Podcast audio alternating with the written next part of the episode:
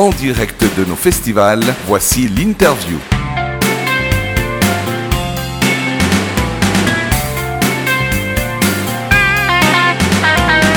Pressé de rejoindre son cœur.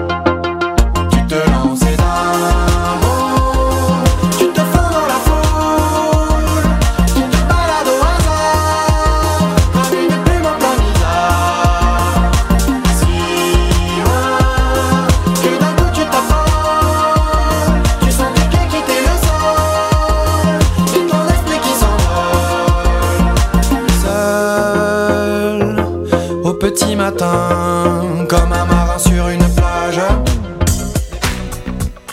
Bonjour à toutes et à toutes, nous sommes sur Hélène Radio, ici avec l'équipe de choc, euh, Pat et David. Nous sommes donc euh, le dimanche 28 juillet et nous avons euh, l'honneur et le privilège d'avoir avec nous, on l'appelle la star montante de la pop en France, Voyou. Salut Voyou. Salut les gars. Comment vas-tu? Bah ça va bien, je savais pas que j'étais la star montante de la pop. Oui, alors c'est comme ça qu'on euh, décrit en tout cas, enfin aup- auprès de- de- d'autres médias. hein, je veux dire, je Ah. n'invente rien. C'est en fait c'est moi qui ai écrit ça, c'est pour vendre plus de places de concert. Bah, la stratégie marche plutôt bien. te, Pas mal. je te- je te rassure. Euh, c'est clair que si on avait fait l'interview hier, par exemple, on aurait pu commencer euh, par quelque chose comme euh, euh, Je n'avais jamais, Jamais vu je n'avais vu tomber autant de pluie de toute ma vie. Exactement. Ah c'est Oui. clair. Ouais. Et euh, bah non, bah aujourd'hui, euh, heureusement, on a une petite accalmie météo, tant mieux. Mais j'espère euh, qu'il va pleuvoir quand je vais commencer à jouer quand même. Que, que en tu plus moins- une tente comme ça, les gens ils vont s'amasser dessous, ça va être très bien. Génial. Exactement. Ah. C'est une bonne Ouais. stratégie, ça, tout à fait. Moi déjà quand je te vois, je t'entends, je te vois arriver ici à notre petit studio pour l'interview, franchement t'as pas trop l'air d'un voyou quoi. Il, Ah il vient d'où ton nom d'artiste? Ben écoute, euh, moi j'ai plusieurs définitions au mot voyou. Mais surtout, je trouve que le mot voyou, il s'est, il s'est un peu transformé avec le temps. Moi, c'est vrai que je, je suis pas forcément un voyou euh, qui va finir sa vie derrière des barreaux, quoi, ou bien alors en cavale. On te le souhaite pas en tout cas. Mais moi, je me le souhaite pas non plus. Mais euh, plutôt, euh, je sais pas. En fait, il y a pas longtemps, je racontais ça parce que ça aide bien à, à montrer un peu le sens que moi j'y vois à ce mot voyou. J'ai vu un film et je pense que un vieux film que j'avais dû voir quand j'étais plus jeune aussi, dans lequel il y a euh, une bande de gamins qui font un peu des conneries, mais des trucs qui toi te font mourir de rire. Et tu vois euh, cette espèce de vieille personne réactionnaire qui sort de chez elle et qui les voit et qui est pas contente et qui fait Ah, bande de voyous Et en fait, bah, finalement, eh ben, le, le mot voyou, eh ben, c'est devenu un mot qui est employé par des personnes un peu réac et, et un peu vieilles et pas très fun pour parler de gens qui font juste des bêtises pour se faire rire les uns les autres mais sans jamais faire de mal à qui que ce soit. Ah bah c'est bien. Un gentil voyou. Voilà. Une petite canaille, quoi. Ouais. Un truc Ouais. de sy- sympa, Mais génial. j'aime bien faire des conneries, hein, mais, euh, mais toujours dans le but de faire rire Ouais. les autres. Tout à fait. En tout cas, bienvenue en Suisse. Est-ce que c'est ta première euh, apparition euh, en Suisse pour un spectacle, un concert? Euh, non, c'est ma. Attends, je veux pas dire de bêtises, mais c'est la deuxième, je crois. D'accord.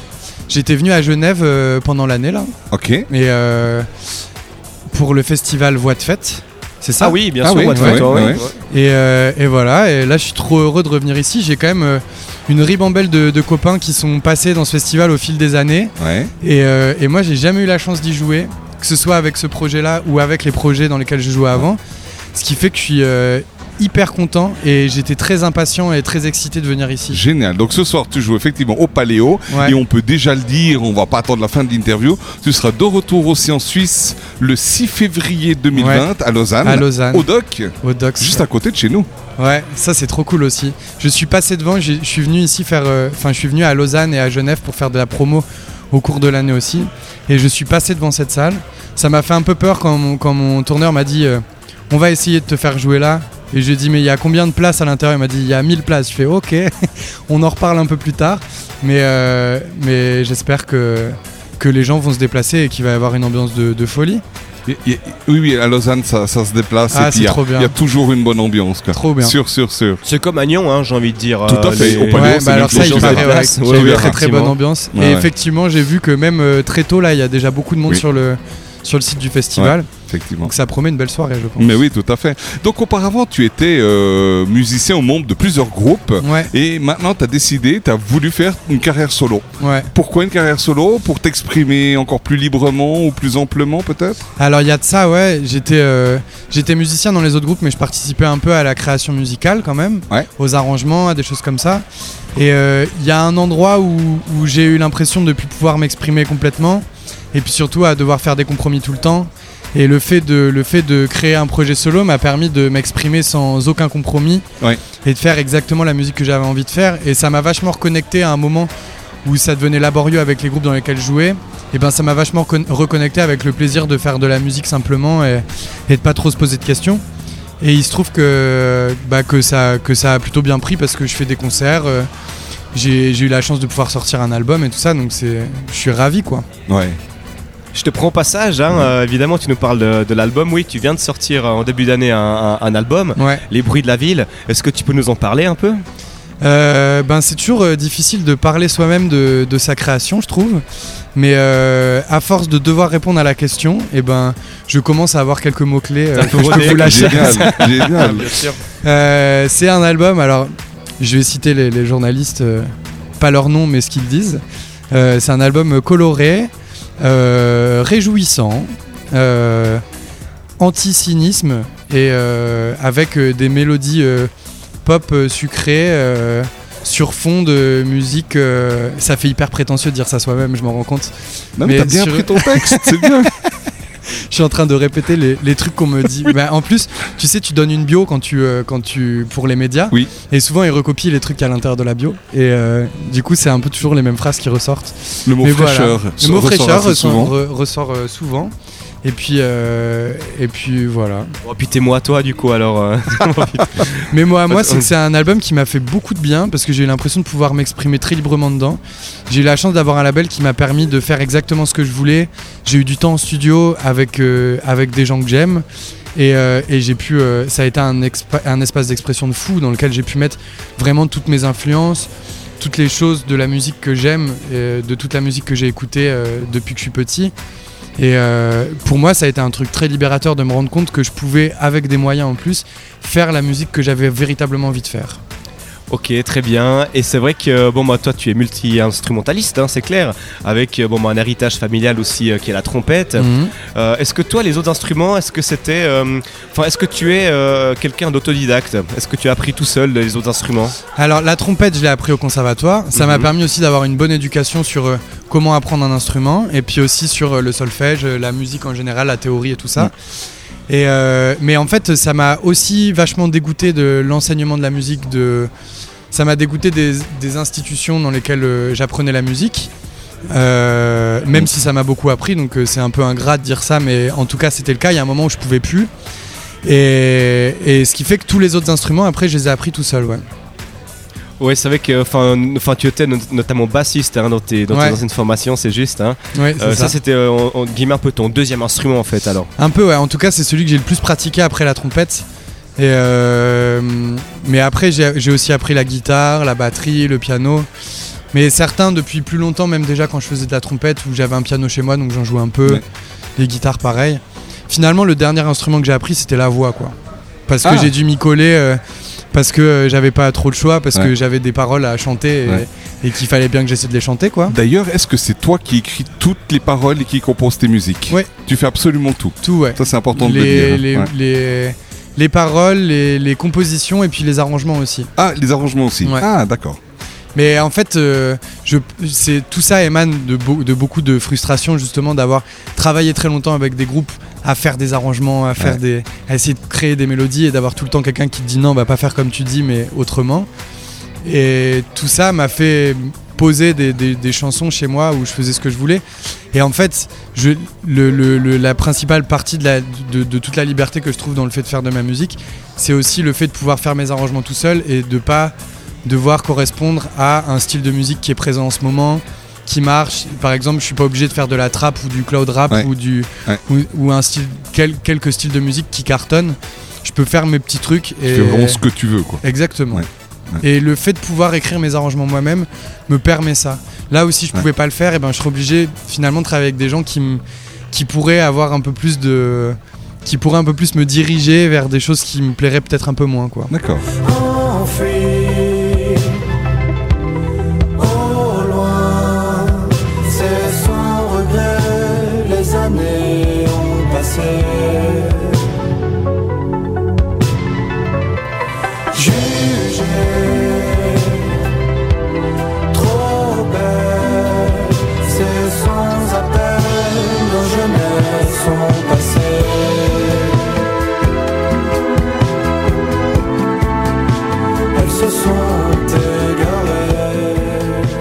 Alors c'est que bon, moi je suis content euh, d'entendre que, euh, enfin je veux dire, tu as besoin de liberté et que tu l'exprimes maintenant que ta carrière solo. Euh, on a parlé tout à l'heure hein, de tes anciennes formations, maintenant, enfin de cette carrière-là. Est-ce que toi tu as des collabs avec lesquels, enfin tu aimerais bien jouer, que ce soit des, des groupes ou des, ou, même des, musiciens en fait. Ben écoute, je suis assez ravi des musiciens avec lesquels je travaille sur scène. C'est une première collaboration, même si c'est pas des noms que vous connaissez, c'est des musiciens extraordinaires quand même. Et, euh, et ça, ça me suffit. J'ai pas besoin de, j'ai pas spécialement envie de bosser avec quelqu'un parce que les gens le connaissent ou parce qu'il a déjà un nom. Il y a plein d'artistes que je respecte énormément, mais je sais même pas si j'aimerais me frotter à quelque chose avec eux parce que j'aime écouter leur musique. J'ai pas foncièrement la nécessité d'en faire avec eux. Après, si ça arrive, ça arrivera. Et c'est arrivé avec Yel, par exemple. C'est arrivé avec Vincent Delerme récemment. Euh, mais parce que c'est des artistes avec qui il y a eu une rencontre humaine avant, tout, et avec qui on s'est bien entendu, et on s'est dit, bah, en fait, on a envie de faire de la musique ensemble parce qu'on s'aime bien et qu'on se comprend autant humainement que musicalement. Mm. Et je pense que s'il n'y a pas tous ces trucs-là, et ben, ça n'a finalement que peu d'intérêt de faire euh, un featuring ou une collaboration Ouais. avec quelqu'un. quoi. Moi j'ai une question parce que c'est vrai qu'aujourd'hui tu as un certain succès, hein, tu as, sorti un EP, il y a un album qui est sorti récemment, enfin il y a quelques mois quand même, Euh, tu, tu- tu fais des concerts, des festivals autant en France qu'à l'étranger. Comment tu vis ce, ce- ce- ce- cette notoriété, ce succès? Ben, ça dépend de. Ça dépend de. Ça dépend quel moment, on va dire. Quelle Ah. partie de ça. D'accord Euh, disons que la chance que j'ai, c'est que j'ai pas non plus un. J'ai pas un succès d'image, on va dire. C'est-à-dire que mon succès, il est juste sur euh, des gens qui viennent me voir en concert, ça marche bien en concert. Ouais. J'ai pas ma gueule partout sur des magazines, j'ai pas ma gueule, j'ai pas un compte Instagram à 2 millions d'abonnés. C'est pas un succès qui réside sur, euh, sur, mon, sur mon visage, Ouais, sur mon physique ou ce genre de choses. te promener libre dans la rue. quoi. Oui, voilà, c'est Ouais, ça. Ah. Bon, pas toujours, mais euh, ça m'arrive de me faire arrêter tout ça, mais ça reste quand même, euh, ça reste quand même euh, assez rare pour que ça soit pas énervant, on va dire. Et puis, euh, et puis au-delà de ça, euh, les, la musique que je fais parle à des gens qui sont, qui sont super bienveillants avec ça. Oui. Du coup, je pense que inconsciemment, eh ben, je me suis placé dans quelque chose qui me protège vachement de ça, justement. Et après, euh, j'ai mes amis, je rencontre encore plein de nouvelles personnes euh, avec qui je m'entends très bien et avec qui j'ai des rapports simples et normaux. Et même quand je monte sur scène, j'essaie d'avoir le rapport le plus normal avec les gens et qu'il n'y ait pas de, de, de rapport de force entre Ouais. le public et moi. Et ça me protège vachement. Alors déjà, ça me fait du bien parce que je, je considère que c'est comme ça que bah, qu'on est censé vivre, quoi. Pardon. Et, euh, et puis, euh, et puis ça, me- ça me protège dans un sens. euh, tout en me réjouissant de pouvoir en fait à la fin des concerts aller parler normalement à quelqu'un Ouais. qui m'a vu sur scène quoi. Ouais. Voilà. C'est vrai que je pense que bienveillance, c'est euh, c'est le mot en fait qui, euh, enfin en tout cas qui, qui, moi me fait le plus penser à toi. Euh, même sur des, euh, des chansons mélancoliques, on n'a pas envie de pleurer en fait. Ouais. Typiquement, c'est, je veux dire, voilà, enfin tu as une manière de les raconter qui sont, oui, enfin avec avec une réalité, mais également, enfin on va dire. Oui, ben oui, ça peut arriver, quoi, effectivement. Ouais, Est-ce que, est-ce que toi, euh, enfin, tu, tu n'aurais, enfin, tu ne mettrais jamais finalement, euh, on va dire, des, des choses trash dans tes textes? C'est vraiment, disons, que ta personnalité que tu mets en avant, en fait. Mais en fait, je pourrais le. Enfin, je le ferais si jamais, euh, si jamais c'était quelque chose qui sortait de moi. Je vais pas aller m'inventer un personnage de mec qui raconte des trucs trash ou qui, ou qui emploie un langage qui est pas le sien parce que ça fait bon genre ou. Enfin, tu vois, je parle, je parle dans mes chansons comme je parle dans la vie, et puis j'exprime les émotions et les sentiments que je ressens dans la vie aussi. Après, je parle aussi beaucoup des autres, ce qui me permet de pas être complètement auto-centré euh, dans une période aussi où la, où la musique est quand même très, très, très portée sur l'ego des gens, où les gens parlent beaucoup d'eux et il y a un truc très égocentrique dans les paroles, euh, mais qui vient aussi de la musique urbaine parce qu'il y a des gens qui ont des choses à raconter qui sont, qui sont peu visibles et qui ont besoin d'être racontées de cette manière-là. Moi, c'est pas mon cas. Euh, je, je vais pas aller me, me- me- je vais pas aller m'inventer une vie Et, euh, et voilà, ce qui fait que c'est assez bienveillant parce que moi je suis assez, je suis assez positif dans la vie, on va dire. Et je vois les choses plutôt du bon côté. Et puis j'ai la chance d'être d'être assez heureux dans ma vie. Et, et d'essayer en tout cas de régler. Mais tu sais, écrire des morceaux me permet aussi de régler pas mal de problèmes avec moi-même. Une, une forme de thérapie finalement. Mais bien sûr, ouais. mais écrire c'est une forme de thérapie. Tu peux t'inventer, euh, tu peux t'inventer une vie et ça peut être une forme de thérapie. C'est pour ça que j'en voudrais jamais à des gens d'employer un langage qui est pas le leur, par exemple, pour euh, aller chanter des chansons, parce que si jamais c'est ça qui les font se sentir bien, et ben qu'ils le fassent. Euh, de se positionner ailleurs que comme ils sont dans la vie, parce qu'ils sont peut-être pas à l'aise avec qui ils sont. Moi, je suis à l'aise avec qui je suis et j'ai envie de m'exprimer de cette manière-là. Alors tu dis que tu es quelqu'un d'optimiste, euh, heureux dans la vie. Euh, que- que- quel serait aujourd'hui ton, ton rêve ou ton objectif? Si on te posait la question aujourd'hui. Pour moi ou Ouais, pour, euh, le, toi, pour le reste toi. de l'humanité? Non, pour toi. Pour Parlons moi? déjà de toi. Euh, et ben écoute, euh, pouvoir, euh, pouvoir euh, me payer un endroit à moi dans lequel je me sente bien, dans lequel je puisse faire de la musique, être un peu, enfin me sentir, euh, me sentir bien dans un endroit, peut-être au bord de l'océan, euh, réunir toutes les choses qui me font du bien dans la vie et puis euh, avoir un petit pied à terre comme ça où je puisse être, Ouais. tout en pou- pouvant continuer à faire euh, un peu le tour de la aimes. planète euh, Mhm. D'accord, pour m'amuser quoi. super. Et du coup, pour le monde alors? Pour le monde, ouais, il y a tellement de choses à souhaiter au monde là. On est quand même euh, dans une période pas complètement facile. Mais peut-être que les gens arrêtent de sortent un peu la tête du sable. Je souhaiterais que les gens sortent un peu la tête du sable, regardent un peu autour d'eux et prennent des vraies décisions sur ce qui, sur euh, ce qui est en train de leur tomber sur la tête. Que ce soit pour des causes euh, sociales ou en- environnementales en fait. Pour hein. des, ouais, pour des ouais. causes sociales, pour, des, pour les écarts de richesse, pour, euh, pour, les, les- pour l'écologie, pour euh, essayer un peu de se rendre compte que, que peut-être essayer de- d'inverser un peu le système et de, de faire en sorte que, que les gens puissent vivre les uns avec les autres sans forcément s'autodétruire. Quoi. Et une dernière petite question, parce qu'on arrive déjà au terme de, de cette interview. Quels sont un peu les, les projets à venir euh, en ce qui te concerne? Est-ce que tu travailles déjà sur un prochain album? Est-ce qu'on arrive à obtenir quelques petites infos en primeur? Alors oui, je travaille déjà sur un nouvel album. J'ai commencé à écrire euh, pas mal de morceaux. Je vais essayer d'en accumuler plein pour être sûr des morceaux que je vais présenter aux gens. Ouais. Euh, j'ai- J'aimerais bien sortir ça le plus vite possible et je pense que je vais commencer à, à dévoiler quand j'en- quand je le- quand j'aurai des morceaux prêts, je vais les dévoiler. Et là, je me dis que probablement euh, d'ici la rentrée, euh, entre septembre et décembre, il y, a y de grandes chances que je sorte un nouveau morceau. Ah, génial. Voilà. Bah, on se réjouit en tout cas. Super. Bon, en tout cas, merci beaucoup Voyou d'avoir été avec nous. Tu nous as vraiment dévoilé une sincérité euh, très étonnante. Et ben merci beaucoup. Merci. C'est vraiment génial. Merci à toi. À bientôt. Salut. Et au Ciao, plaisir ciao, revoir. Ciao. Au plaisir.